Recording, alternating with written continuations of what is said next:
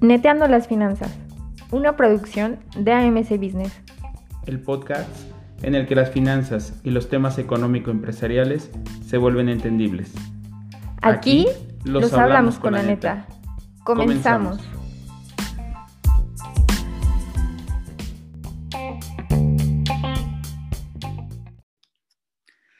Amigas y amigos de Neteando las Finanzas, bienvenidos una vez más a este episodio. Eh, gracias por seguir y compartir con nosotros. Vamos a platicar hoy de algo que me han estado preguntando muchas personas y que ha sido demasiado recurrente. Las inversiones en bienes raíces. Es, es buen momento para invertir en casas, terrenos, edificios, en bienes inmuebles, bienes raíces. ¿Cómo hacerlo? ¿Cómo apalancarnos en un crédito eh, con el banco, por ejemplo? ¿Cuáles son sus características, condiciones? ¿Cuánto debo de tener? ¿Cómo comprobarlo? Bueno, todo eso vamos a platicarlo el día de hoy, así que vayan por papel pluma eh, para poder hacer sus anotaciones y ya saben que aquí nos preparamos para todos, así que comenzamos. Pues bueno, fíjense que esta semana muchos, muchos este, compañeros y amigos me han preguntado si es buen momento para invertir en bienes raíces, bienes inmuebles. Primero vamos a, a ver qué es un bien inmueble un bien inmueble es, eh, o un bien raíz, puede ser un terreno, eh, puede ser una casa, un edificio, una construcción, vamos, ¿no? Locales comerciales y demás. Estos son considerados bienes inmuebles, es decir, bienes que no se mueven, bienes raíces, ¿no? Están sobre tierra.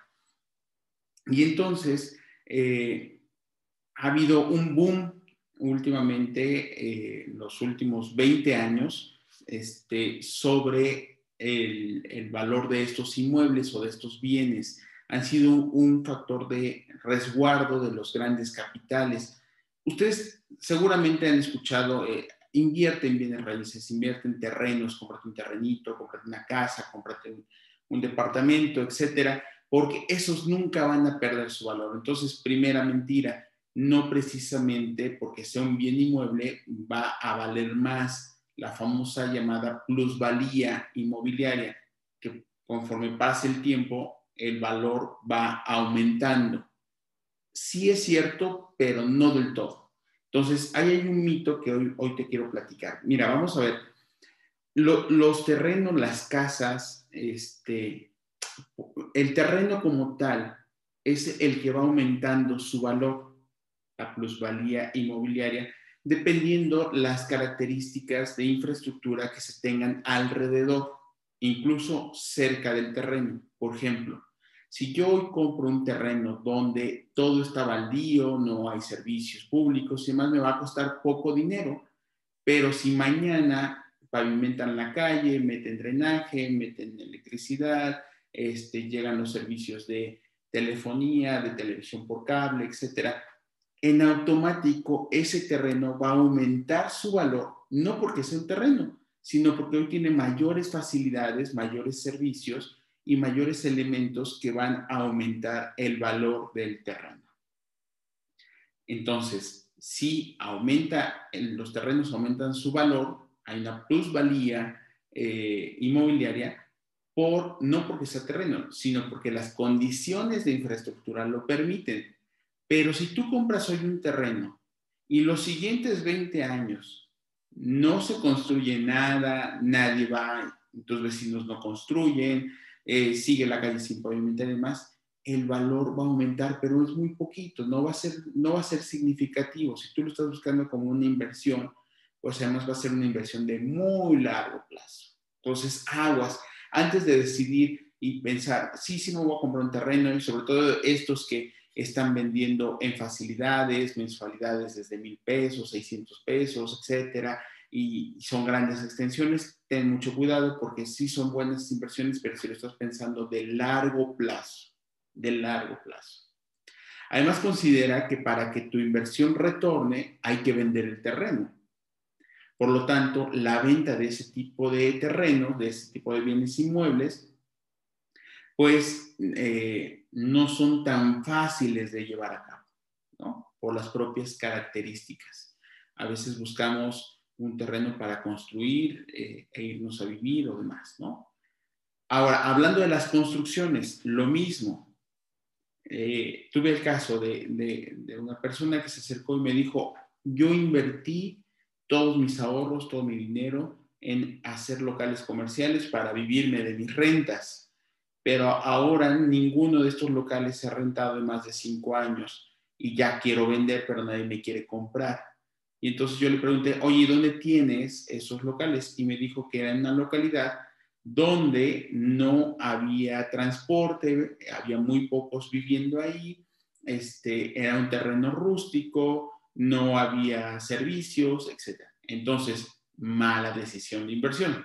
Eh, puedes construir, puedes vivirte de tu renta si quieres, pero en lugares donde se desenvuelva un comercio pues mucho más fluido, porque si yo voy a construir en, lo alto del cerro, donde nadie pasa, voy a poner locales comerciales con intención de rentarlos, bueno, difícilmente lo voy a lograr. Entonces, aguas. La localización es fundamental a la hora de querer invertir.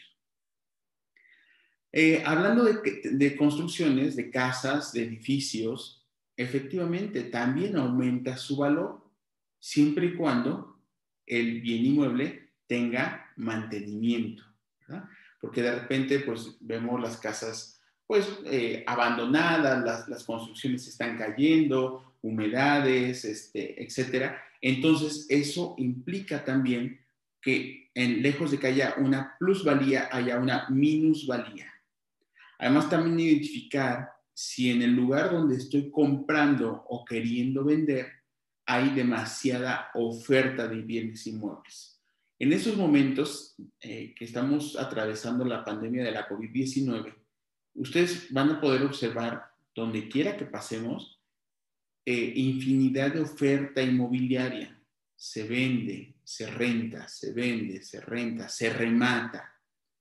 Entonces, cuando hay mucha oferta de un bien, acuérdense, principio básico del mercado, oferta y demanda, cuando existe mucha oferta, cuando hay mucho que comprar, mucho que ofertar, pues el precio va a disminuir. Entonces, en estos momentos, eh, las necesidades financieras de las personas están haciendo que se deshagan de sus bienes. Hay un viejo refrán que dice que los bienes son para remediar los males. Entonces, en estos momentos, la venta está castigada, pero la compra es buena opción de compra, ¿no? Pero hay que saber qué comprar, aguas. No te, no te emociones por pensar que como es un bien inmueble vas a ganar mucho dinero. Ya sabes, la localización y la oferta inmobiliaria, pero también la conservación del inmueble. Eso es fundamental, ¿no? La conservación del inmueble. Ten en cuenta que cuando compramos algo ya usado, eh, pues hay que hacer reparaciones, a veces menores y a veces mayores. Entonces, cuidado con eso. Otro es el tema legal muchas veces lo que se está vendiendo hoy en el mercado inmobiliario, eh, sobre todo remates y demás, son eh, bienes que fueron adjudicados por el banco porque la persona que estaba acreditada o debía ese crédito inmobiliario, pues lo dejó de pagar y se lo quitaron, se fue al remate, al remate bancario. Entonces no puedes hacer uso inmediato de ese inmueble porque eh, el proceso legal a veces tarda de seis meses a un año en términos normales. Acuérdate que hoy estamos en pandemia y que muchos de los juzgados están cerrados o que están atendiendo solamente casos de urgencia o por citas y estas citas son hasta dentro de tres, cuatro meses, ¿no? Entonces, ten cuidado en qué estás comprando, cuál es el estatus legal. Otro puede ser que sea una herencia que se está disputando en una sucesión, está eh, los famosos bienes intestados. Es decir, son varios los herederos y no se han puesto de acuerdo. Y eso te puede llevar a un juicio de mucho tiempo. Eh, entonces, y además, comprarte un problema y las inversiones que nos dan problemas no son buenas inversiones. Entonces, ten cuidado también en el estatus legal que se tiene. Eh, saber si la, propiedad está regularizada, ¿no? Porque a veces, pues, eh, la propiedad era una en condiciones iniciales y se fue modificando, se construyó, se echó un piso arriba, eh, una ampliación y demás, y nunca fue dada de alta o registrada ante las autoridades municipales esas, esas adecuaciones, por ejemplo, en, en términos de desarrollo urbano, en términos de catastro municipal, y eso nos puede llevar también eh, pues un procedimiento administrativo largo, ¿no? Estamos hablando a veces hasta de, de uno, de seis meses a un año, un poquito más. Entonces, si tú lo estás pensando como eh, quiero comprar en estos momentos, tengo la liquidez y quiero invertirlo y quiero hacerlo rápido, pues a lo mejor el estatus legal es un tema clave y fundamental que tienes que observar. Bueno, pero además, hablemos ahora de los créditos hipotecarios. A veces pensamos que el crédito hipotecario solamente es para comprar una casa y no precisamente es así. Los créditos hipotecarios hoy se pueden utilizar para comprar un terreno o para comprar un inmueble ya construido. Puede ser vivienda, puede ser eh, un edificio quizá. Eh, ¿no? así, estos créditos hipotecarios que ofertan los bancos difícilmente se dan para créditos hipotecarios comerciales. Es decir, si está la casa y junto con la casa me están vendiendo un local comercial, difícilmente un banco me va a prestar dinero a través de la figura del crédito hipotecario para comprar ese inmueble. A veces buscamos eh, dónde vivir y además dónde poner el negocio. Entonces, si tiene un uso comercial el inmueble, el crédito hipotecario no va a ser la mejor vía o difícilmente un banco te va a prestar dinero para ello. Los créditos hipotecarios en estos momentos están demasiado baratos en el mercado. Baratos entre comillas. Acuérdate que el interés que pagamos es el costo del dinero ajeno. Hoy los bancos están ofertando una tasa más o menos del 7 al 9, 10%. Quiere decir que por cada 100 mil pesos que tú pidas prestados, al año estarás pagando entre 9 mil y 10 mil pesos anuales de interés. Eso tienes que considerarlo. Antes de la pandemia estábamos en niveles más o menos del 12%. Entonces, por esos mismos 100 mil que hoy vas a pagar 9 mil de interés, el año pasado estarías pagando 12 mil pesos. Es decir, hoy estás pagando menos interés que el año pasado. ¿A qué se debe? Bueno, pues a las circunstancias propias económicas que nos ha provocado la COVID-19. Por eso es que decimos que el crédito está barato, está más barato con respecto de antes de la pandemia, ¿no?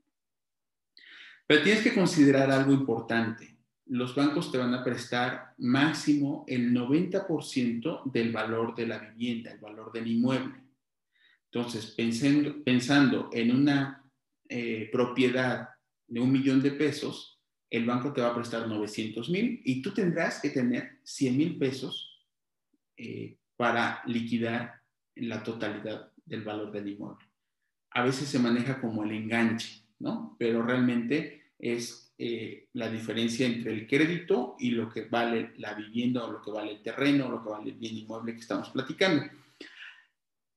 Entonces, estamos en un ejemplo de un millón de pesos. Tú necesitas 100 mil pesos y los gastos notariales, eh, los gastos de, de escrituración comúnmente conocidos, pero se le llaman los gastos notariales, este, la comisión de apertura, eh, el avalúo, eh, etcétera, y calcúlale un 5% más.